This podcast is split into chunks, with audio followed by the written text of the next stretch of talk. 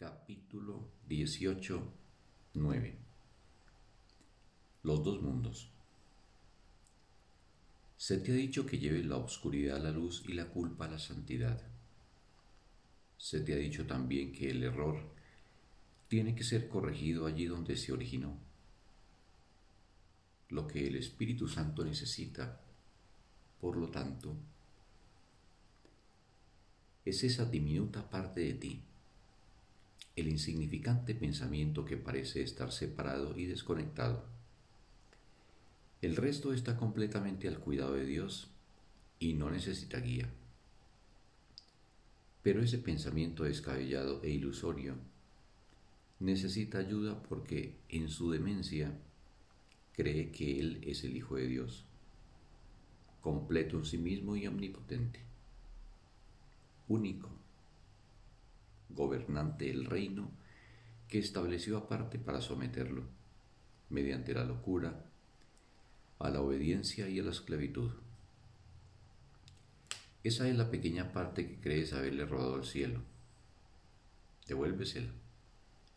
El cielo no la ha perdido, pero tú has perdido de vista el cielo. Deja que el Espíritu Santo la saque del desolado reino donde la confinaste, rodeada de tinieblas, protegida por el ataque y reforzada por el odio. Dentro de sus barricadas todavía se encuentra un diminuto segmento del Hijo de Dios, completo y santo, sereno y ajeno a lo que tú crees que le rodea. No te mantengas separado, pues aquel que sí lo rodea te ha brindado la unión y ha llevado tu minúscula ofrenda de oscuridad a la luz eterna. ¿Cómo se logra eso? Muy fácilmente, pues está basado en lo que ese mísero reino realmente es. El árido desierto, las tinieblas y la falta de vida solo se ven a través de los ojos del cuerpo la desolada visión que estos te ofrecen está distorsionada y los mensajes que te transmiten a ti, que la inventaste para poner límites a tu conciencia, son insignificantes y limitados. Y están tan fragmentados que no tienen sentido. Parece como si desde el mundo de los cuerpos, al que la demencia dio lugar, se le devolvieran a la mente que lo concibió mensajes descabellados y esos mensajes dan testimonio de dicho mundo y lo proclaman real. Pues enviaste a esos mensajeros para que te trajesen esos mensajes. De lo único que dichos mensajes te hablan es de cosas externas. No hay mensaje que hable de lo que está subyacente, pues el cuerpo no podría hablar de ello. Sus ojos no lo pueden percibir, sus sentidos siguen siendo completamente inconscientes de ello y su lengua no puede transmitir sus mensajes. Pero Dios puede llevarte hasta allí si estás dispuesto a seguir al Espíritu Santo a través del aparente terror confiando en que Él no te abandonará ni te dejará allí. Pues su propósito no es atemorizarte, aunque el tuyo lo sea. Te sientes seriamente tentado de abandonar al Espíritu Santo al primer roce con el anillo de temor, pero Él te conducirá sano y salvo a través del temor y más allá de él. El círculo de temor yace justo debajo del nivel que el cuerpo percibe y aparenta ser la base sobre la que el mundo descansa.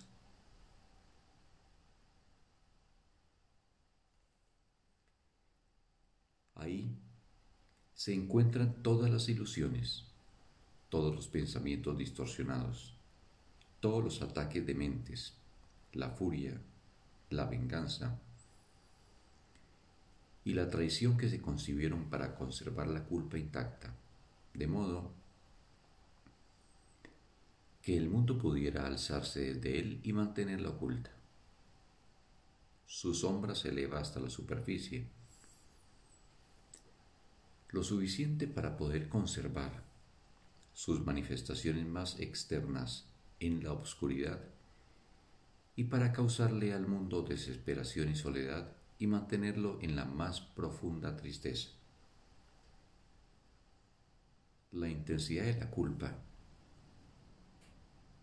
no obstante, está velada tras pesados cortinajes y se mantiene aparte de lo que se concibió para ocultarla. El cuerpo es incapaz de ver esto, pues surgió de ello para ofrecerle protección la cual depende de que esto no se vea. Los ojos del cuerpo nunca lo verán, pero verán lo que dicta. El cuerpo seguirá siendo el mensajero de la culpa y actuará tal como ella le dicte mientras tú sigas creyendo que la culpa es real. Pues la supuesta realidad de la culpa es la ilusión que hace que parezca ser densa, opaca e impenetrable y la verdadera base del sistema de pensamiento del ego.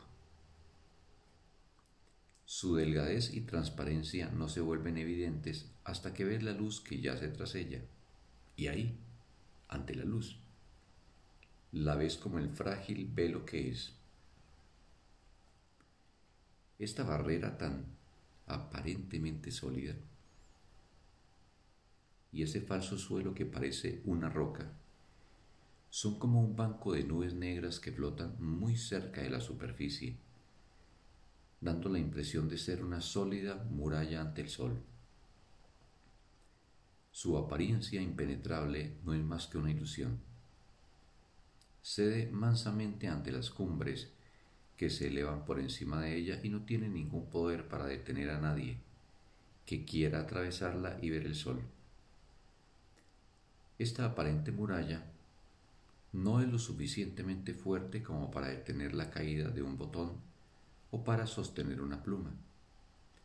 Nada puede descansar sobre ella, pues no es sino una base ilusoria.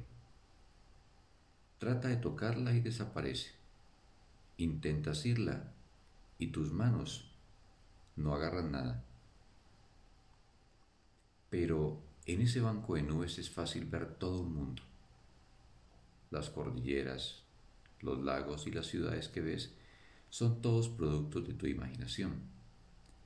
Y desde las nubes, los mensajeros de tu percepción regresan a ti, asegurándote que todo eso se encuentra allí. Se destacan figuras que se mueven de un lado a otro.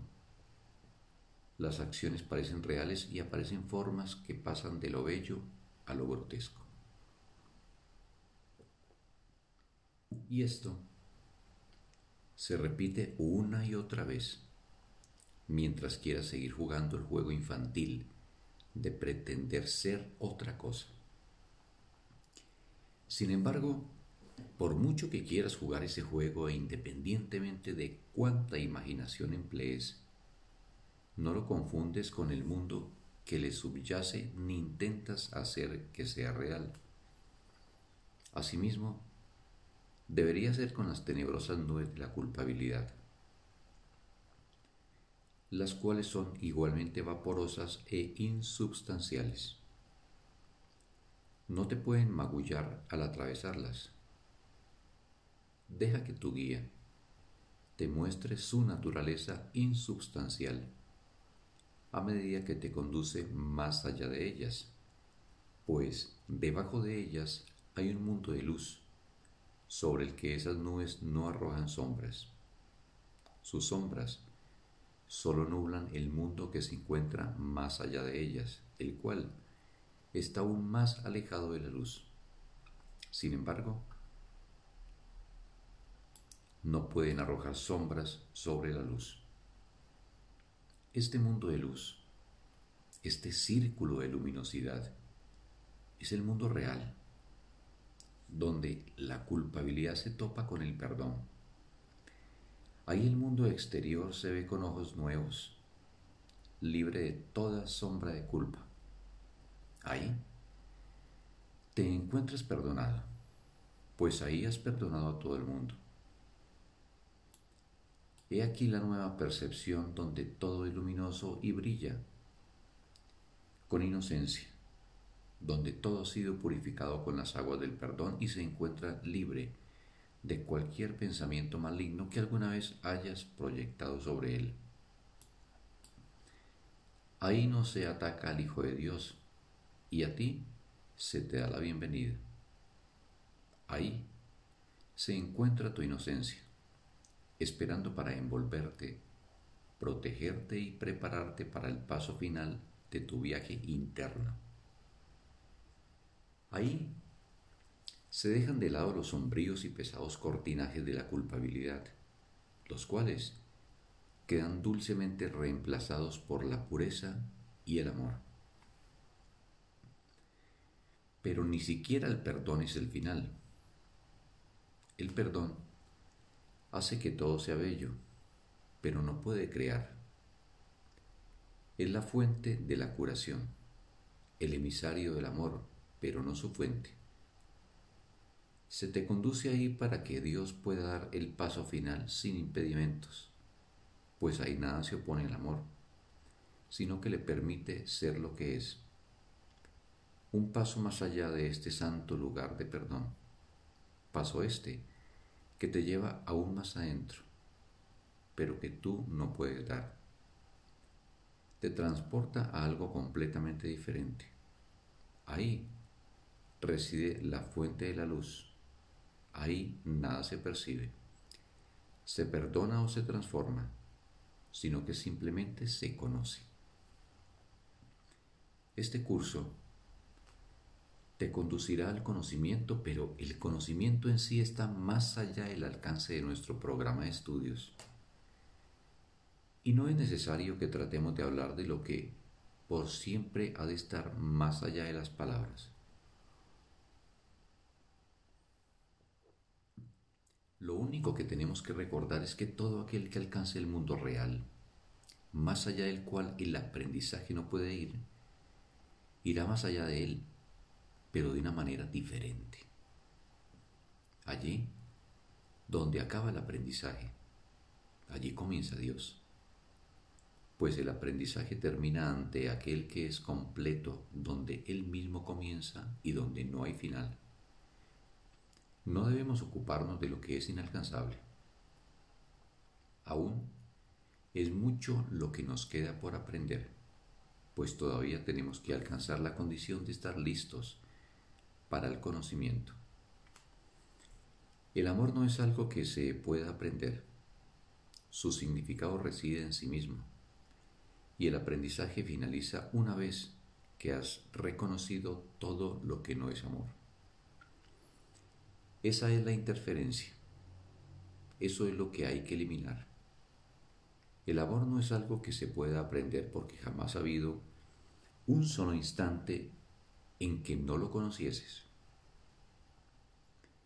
El aprendizaje no tiene objeto ante la presencia de tu Creador, cuyo reconocimiento de ti y el tuyo de Él trasciende el aprendizaje en tal medida que todo lo que has aprendido no significa nada en comparación y queda reemplazado para siempre por el conocimiento del amor y su único significado.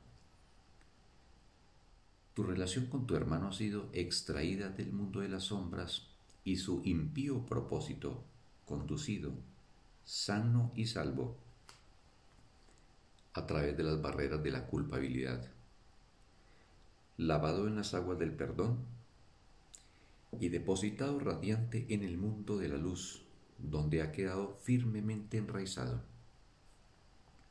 Desde allí, te exhorta a que sigas el mismo camino que tu relación tomó, al haber sido elevada muy por encima de las tinieblas y depositada tiernamente ante las puertas del cielo. El instante santo en el que tú y tu hermano os unisteis no es más que el mensajero del amor, el cual se envió desde más allá del perdón para recordarte lo que se encuentra allende el perdón. Sin embargo, es a través del perdón como todo ello se recordará. Y cuando el recuerdo de Dios haya llegado a ti, en el santo lugar del perdón, no recordarás nada más y la memoria será tan inútil como el aprendizaje, pues tu único propósito será crear. Mas no podrás saber esto hasta que toda percepción haya sido limpiada y purificada y finalmente eliminada para siempre. El perdón deshace únicamente lo que no es verdad, despejando las sombras del mundo y conduciéndolo sano y salvo dentro de su dulzura. Al mundo luminoso de la nueva y diáfana percepción. Allí se encuentra tu propósito ahora y es allí donde te aguarda la paz. Fin del texto. Un sagrado día para todos.